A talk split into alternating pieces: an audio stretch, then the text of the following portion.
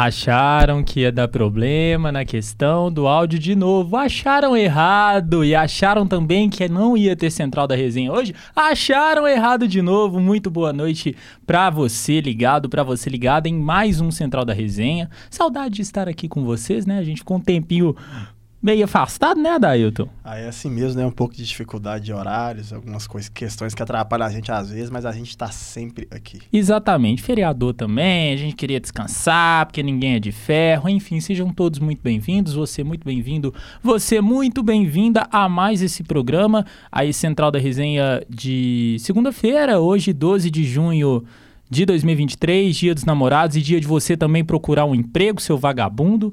E se você tem um casal, você tem um par, você tem alguém, acompanhe o Central de Lovezinho debaixo da coberta de conchinha daquele jeito. E se você não tem ninguém, acompanhe a gente, faça companhia para nós que nós faremos companhia para você. Enfim, gente, 6h35 já, não vamos perder muito tempo. É, e é isso. Para quem não me conhece, sou Pedro dos Santos. Para quem me conhece, eu continuo sendo Pedro dos Santos. Adailton Nogueira do Prazerão, meu lado. gente. Vamos embora então pro programa de hoje. Antes de mais nada, lembrando, deixa seu like, curte, comenta, compartilha, espalha a palavra do Central da Resenha por onde você estiver. E agora, vamos para as notícias de hoje.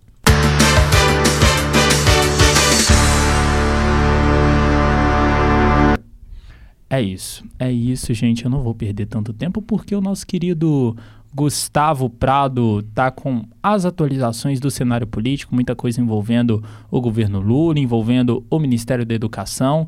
E é isso, o Gustavo, que você tem para trazer para a gente nesta segunda-feira. Boa noite. Muito boa noite, você ligado no Central da Resenha e vamos para a notícia de hoje. O presidente Luiz Inácio Lula da Silva, do PT, atribuiu nesta segunda-feira, dia 12, o atraso da alfabetização no país a governos anteriores, citando o negacionismo da gestão de Jair Bolsonaro, do PL, durante a pandemia de Covid-19 e visão de que investimentos comprometeriam o tal equilíbrio fiscal. A declaração foi dada durante o discurso de cerimônia de assinatura do Decreto de Compromisso Nacional Criança Alfabetizada, política com o objetivo de garantir que todas as crianças estejam plenamente alfabetizadas ao final do segundo ano do ensino fundamental.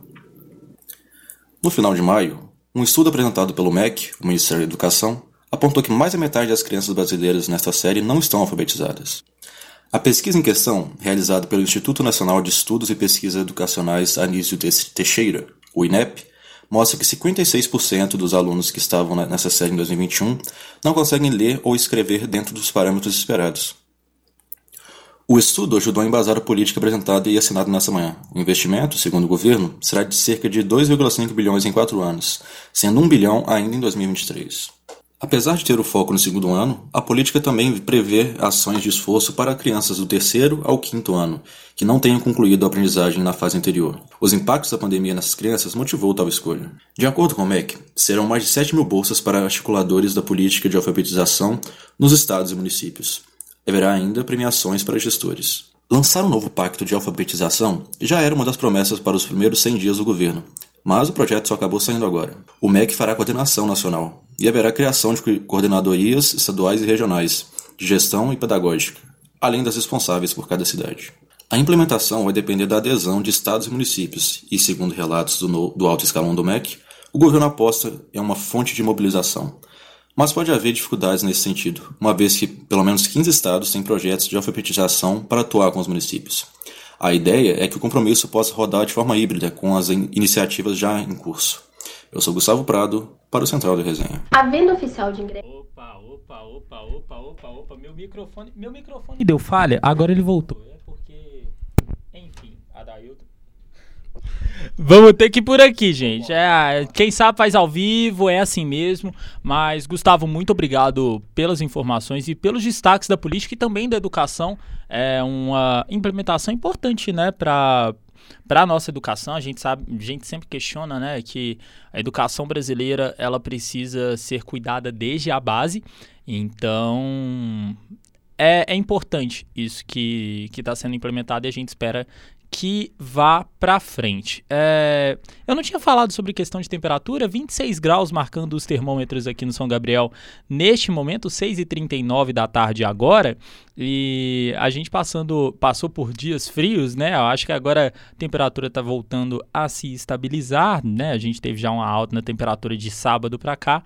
E, enfim, é isso. Passando para cidades, um idoso de 91 anos foi preso em flagrante, suspeito de dar dois reais para estuprar uma menina de 9 na cidade de São Francisco, no norte de Minas, nesse domingo. De acordo com a PM, alguns dias a criança frequentava a casa do suspeito e, ao ser questionada pela família, a vítima confessou que o homem a chamava e dava dinheiro em troca dos abusos. Aos policiais, o idoso confessou o crime, né, e afirmou que, entre aspas, entre muitas aspas, para não falar que é nojento, porque é nojento, né, é, ele dizia que fazia as coisas por inocência. Então, né, eu, eu, eu fico com essa aspa, porque eu, eu acho que eu vou acabar coringando de dar uma, uma informação dessa, o Adailton. E, enfim, ainda de acordo com os militares, o homem cometeu esse crime outras vezes e um desses casos ele teria abusado da própria filha quando ela era criança. Então, assim, é, a vítima, só para complementar, né, antes de ir para os comentários, a vítima foi levada para o hospital da região, né, para poder passar ali por exames e o homem segue preso à disposição da justiça. Da Ailton, cara, um idoso dando dinheiro em troca de abuso. Eu, assim, eu achava que a gente ia continuar dando muita tragédia, muito caos aqui no Central, como de praxe, mas tá extrapolando, pô. Oh, no mundo de hoje em dia, cada, cada hora, cada minuto que passa, a gente vê as coisas mais bizarras acontecendo. Um idoso fazer isso com a criança e cobrar dinheiro. Não é algo que você olha assim, toda hora vai acontecer. Mas é um absurdo, é uma criança, é um senhor de idade que tem experiência de vida, que já, que já, que já passou por muita coisa e sabe o que tem que ser feito hoje na sociedade. Respeitar as pessoas, é, não fazer mal a ninguém, tratar as pessoas bem. E aliás, é uma criança, né? Ele se sentiu no direito de enganar uma criança pequena aí por um mísero valor, uma, criança inocente. Então, não tem cabimento, isso não é aceitável na nossa sociedade. Isso é péssimo, corrói nosso coração, nossa alma quando a gente ouve, quando a gente pensa que algo ruim dessa forma possa estar acontecendo. É, é inaceitável. É inaceitável, Adailton. E eu digo mais, só, é, eu concordo com o que você disse, só que dá para ver que o cara também, tipo, ele já tinha ciência do que ele tava fazendo. Com certeza. Se ele estuprou a filha, velho, ele não ia fazer isso com a filha dos outros. Dos outros, né? Ele sabe? Passou dos limites, passou dos limites realmente. Totalmente. Enfim, justiça seja feita. É o que a gente espera vamos, e o que a gente vamos pede. Vamos aguardar por isso, com certeza vai ser feito. Tomara. É, continuando aqui com cidades, né? Um homem que é residente de Barbacena, né, na região central do estado, foi preso pela Polícia Federal momento antes, momentos antes, melhor dizendo, de embarcar para se juntar ao Estado Islâmico. Vocês não ouviram errado. O cara foi preso porque ele ia se juntar ao Estado Islâmico, o grupo terrorista. De acordo com a Polícia Federal, o homem foi apreendido na madrugada de domingo no portão de embarque do aeroporto de Guarulhos e não teve nome nem idade identificadas, é, divulgadas, melhor dizendo, né? A prisão do suspeito foi a pedido da segunda vara federal de BH, que investiga o homem por conduta criminosa de integrar e promover organização terrorista prevista em lei. Se for comprovado, né, que ele queria se juntar aos terroristas, ele vai ficar sujeito à pena de 5 a 8 anos de prisão, além de multa. Lembrando que o crime de terrorismo é considerado hediondo pela legislação brasileira. O Adailton, eu tô falando, eu vou ficar maluco. É, assim, você disse de trazer notícias ruins pro Central. Mas isso está na na nossa sociedade como um todo, né, cara? Como que a pessoa pensa em viajar para poder fazer uma coisa dessa? Nós estamos tendo a guerra aí na Ucrânia contra a Rússia e cada dia que passa a situação fica mais complicada e um cara saindo daqui, da sua comodidade, para ir fazer esse tipo de coisa. Então, tá complicado. Infelizmente, nós não conseguimos sair das notícias ruins. É difícil demais. É difícil. Mas já que a gente tá falando tanto de notícia ruim, vamos falar de coisa boa, pelo amor de Deus, bora, porque bora. esse fim de semana tivemos, na verdade, né, desse fim de semana para cá, feriado e afins, é, a gente tá passando por coisas boas, também algumas coisas, alguns embrólios no mundo da cultura. Mas falando de coisa boa, hoje já teve a venda de ingressos para os shows da Taylor já esgotou. Mas também tivemos a Anitta na final da Champions. A gente deu informação aqui em primeira mão, tá? Você viu primeiro aqui no Central. E a nossa Jennifer Alves traz todas as informações. Boa noite, Jennifer. A venda oficial de ingressos começou hoje, dia 12, mas como já era de se esperar, os ingressos se esgotaram em minutos. Após a enorme procura para os shows da Taylor, foram anunciadas mais três datas extras para as apresentações. Ao todo, serão cinco shows no Brasil, divididos entre São Paulo e Rio de Janeiro. A venda geral dos shows extras começa no dia 22 do 6, então para quem não se garantiu no primeiro lote, bora ficar atento para não perder a oportunidade, hein? Outro assunto que ficou em alta no fim de semana e que a gente não pode deixar de falar foi sobre a participação da cantora Anitta na abertura da final da Champions League 2023. Antes da bola rolar para o confronto entre Manchester City e Inter de Milão, ela fez uma apresentação com direito a música nova. Anitta se tornou a primeira sul-americana a se apresentar em uma final da Champions. A cantora também já protagonizou o show de abertura da Copa Libertadores duas vezes e da Copa América. Muito bacana ver uma cantora brasileira com essa bola toda, né? Aqui foi Jennifer Alves pro Central da Resenha.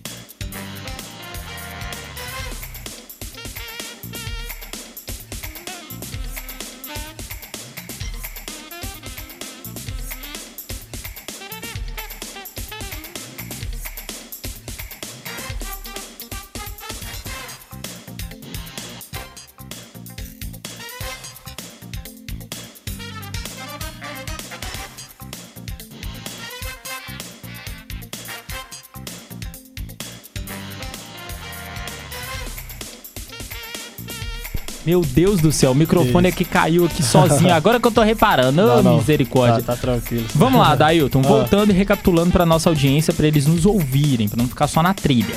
Ó, primeiro, parabenizar essa questão da Anitta. É, não sei se você Não, viu top demais. ela postando também nas redes sociais, Homenagem nas costas, a homenagem ao. Vini, Isso. que diga-se de passagem vai usar a 7 no Real. Isso é top demais, hein, cara? Bem demais. demais, significativo. Significativo demais pro nosso querido Vini Júnior. E voltando pra questão dos shows, a farra dos shows, rapidinho sobre a Taylor. Sexta-feira tem a venda de ingressos pros cartões, é, pros shows extra lá no Rio e em São Paulo. E também uma utilidade pública para nossa Belo Hills. Teremos show do Evanescence aqui em BH. A gente sempre fala, nunca tem nada aqui em BH. Eu sempre xingo aqui no Central. Não tem? Então agora tá tendo, tá? A venda de ingressos pro show do Evanescence que vai acontecer lá no Arena Hall, né? O, o antigo Chevrolet Hall. É, vai acontecer também na sexta-feira. E. Adailton, é, só voltando essa questão do cambismo, cara, é bizarro, né, velho? Enquanto que a gente vê isso em jogos, em shows, em tudo que é lugar. É triste. Isso não, deve, isso não deveria acontecer, mas as autoridades também poderiam ou devem tomar uma providência maior, de uma forma mais efetiva, para que isso não aconteça. Porque tem pessoas que compram realmente de forma correta e tem pessoas que não compram e essas podem ser prejudicadas. Então, de fato, tem um erro que tem que ser corrigido. É ruim, tanto no meio do futebol quanto pros shows também. Isso é, isso é ruim, é bizarro, como você falou. É exatamente isso que eu penso também, Adailton. É, vamos falar de esporte então? A gente falou de Vamos, coisa vamos, boa, vamos vamos. continuar falando de coisa boa sim, então. vamos sim. É, o que, que a gente teve no fim de semana? Porque teve muita coisa, né? De quarta-feira pra cá. teve Roland Garros, teve Boa. também vôlei. É, a seleção brasileira e masculina de vôlei ganhou da, da seleção americana, quebrando a invencibilidade deles, que eles estavam invicta na, na Liga das Nações, com parciais de 25 a 19, 21 a 25 e 25 a 22. Pera, 3x0? 3 a 0 Ó, 3 a 0 coisa Tinha boa. perdido pra Cuba de 3 a 2 Ganhou da Argentina de ganhou da 3x2 Argentina também. E aí perdeu pra Cuba, foi assim, encarado como um desastre, mas Não é desastre, Mas, Cuba é um assim, time tradicional, pô. É, e aí ganhar da seleção americana que era invicta deu, um, Deu uma um sensação gás. melhor, um gás melhor. Pelo Roland Garros aí, Novak Djokovic se tornou neste domingo o maior vencedor da competição, é, se sagrou campeão em 2023, neste ano, lógico, e é o seu vigésimo título na carreira, superando o recorde de 22 títulos conquistados pelo Rafael Nadal. É, foi uma vitória de 3 a 0 com parciais de 7-6, 6-3 e 7-5 também pelo feminino. A Iga Swiatek, é isso mesmo? Falou. É Sviatek. É Sviatek. que é SW. É Sviatek. Sviatek. Sofri pra falar esse nome, viu, cara? Eu ela, também. Ela, ela foi, foi campeã em cima da Carolina Muchova, com parciais de 6-2, 5-7 e 6-4. A Bia Haddad ficou pelo caminho, mas ela lutou demais, fez uma, Não, excel- um fez jogaço. excelente, excelente partida e ela tá no top 10 do ranking mundial aí. De Isso, passagem, muito Adailton, só complementando, justamente é, ela ter. É, a, a Sviatek ter sido campeã em cima da Muchova deu a possibilidade da Bia chegar no top Chegar no 10 top do 10. ranking, né? E isso, isso é significativo até mais pra nós, nós brasileiros, né? Que é difícil você ver um brasileiro chegar no- numa etapa dessa. E feminino, e feminino, pelo lado feminino também é importante, né? Pra mulher e tudo, conquistar assim. Um pódio, vamos dizer assim, o top 10 é um pódio muito significativo. sem Eu sombra acho- de dúvidas. Maravilhoso. Gigante. É, agora vamos falar um pouco aí de Champions League, então, né? O City foi campeão, Exato. invicto, 1x0 em cima do da Inter de Milão. E foi mais difícil do que muita gente imaginou. Também achei, eu achei que. Eu tava postando na Inter, porque eu gosto da Inter. Assim, o City tá jogando muita bola. Mas é bom É. sempre apostar no franco atirador, eu sei. Porque, assim, cara, eu, eu fui muito pela tradição, né? Mas eu já sabia que, a, que, a, que o City tinha um time muito mais forte, muito mais encaixado, tinha mais velocidade, tinha uns jogadores com mais qualidade técnica. A Inter sufocou um pouco no começo, tentando pressionar e roubar a bola pra tentar abrir o placar e complicar pro City. Mas não foi assim que aconteceu. O City foi tomando conta do jogo, foi abrindo mais, foi carregando a bola no campo de ataque, sufocando um pouco a Inter e acabou fazendo um gol com o Rodri, que foi eleito aí o melhor jogador da Champions e também da partida. É isso. Temos mais atualizações? Tem só uma coisinha, o Pepe Guardiola é o maior campeão do o maior campeão europeu com títulos e ele é tricampeão da Champions, seguido de Ancelotti. Exatamente. É, vamos, vamos só passar também, né? Obviamente, é, vamos falar da rodada do Brasileirão, porque os três times de Com Minas certeza. empataram, né? Cruzeiro empatou em 2 a 2 lá na Bahia contra o Bahia. O Galo empatou em 1 a 1 com o Bragantino. E Cudê não é mais o técnico do Galo. É importante a gente trazer isso. Cudê não é mais o técnico do Galo. Hoje estava previsto uma coletiva, eles Tava- cancelaram, é, eles cancelaram, nada. ninguém entendeu nada. É perigoso ele voltar a ser técnico aí, do jeito que as coisas tá? O cara foi pra Argentina, aí parece que ele vai voltar pra pegar as coisas dele. Não sei como é que vai ser esse, esse imbróglio. É... Está essa- pior essa- que divórcio. Cara, tá assim, o Atlético tá numa desorganização muito grande desde o ano passado. Sim. Desde o ano passado. É os 4 R's ali, essa questão de SAF, resolve, vai, vai virar SAF, não vai. O time vai vender jogador, não vende, vai diminuir o elenco. Vai ser campeão de 37 Entendeu? ou não vai? Não vai, o cara fala que é campeão de 37, quando você assusta ele fala, não, foi um equívoco e tal. Então, assim, deixa o atleticano muito confuso, quem dá notícia também muito confuso, os repórteres, os repórteres, os setoristas também.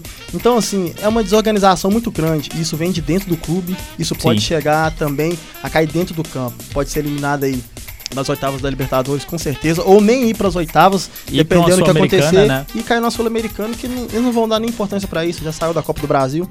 Então, tá horrível, tá horrível, tem que melhorar bastante isso aí, cara. É, em contrapartida, o Cruzeiro também precisa melhorar e muito, tá? Ah, Às vezes você olha estatísticas, É. ah, melhores momentos, o Cruzeiro amassou. Não, mas o Cruzeiro, assim, você Teve- pega o, o VT como um todo, Teve chance de, de sair com a vitória. mas teve chance de, também de tomar um, um, um atropelo do, É do porque time do é Bahia. fora de casa, né? O Bahia partiu pra cima. E a defesa do Cruzeiro também tá muito frágil nos últimos jogos, isso é Eu- nítido. é, a- a do- tanto a do Galo quanto a do Cruzeiro e a do América também.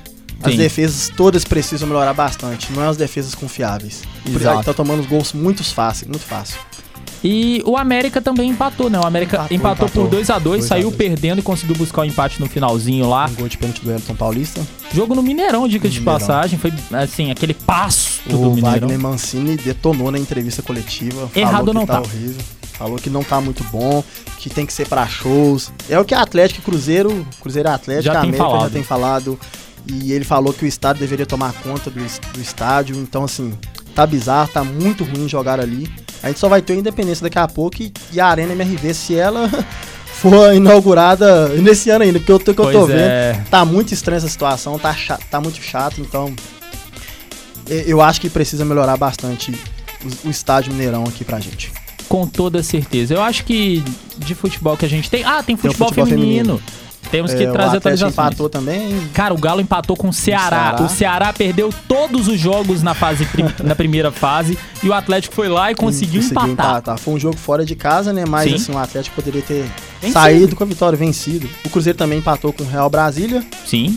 E o América ganhou de 2 a 0 Eu Esqueci o nome do time. Foi o aqui agora. Fortaleza, pô. Do Fortaleza, isso. Vale Fortaleza. lembrar que, na verdade, o América, ele tava na Série A2, né? Subiu então agora ele subiu pra Série A1, né? Saiu da Série B pra Série E. é, vamos em- falar em- série A, em- Só pra dar um destaque.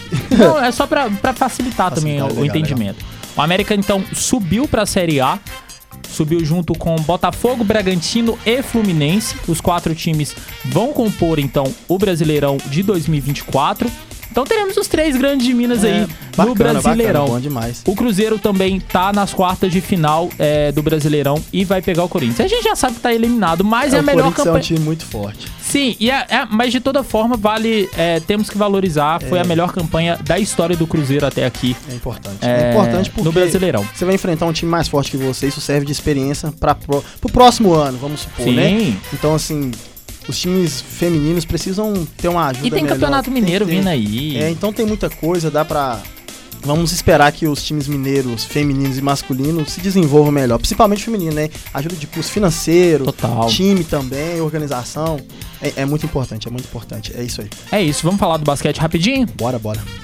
Muito boa noite para vocês que estão nos acompanhando e hoje vamos falar, começar falando aí de NBB. Parabéns aí ao time do César Franca, que é o bicampeão do NBB com o quarto período perfeito. O time do César Franca venceu o São Paulo no jogo 5 das finais da NBB e ficou com o título da temporada 22-23 da elite do basquete brasileiro.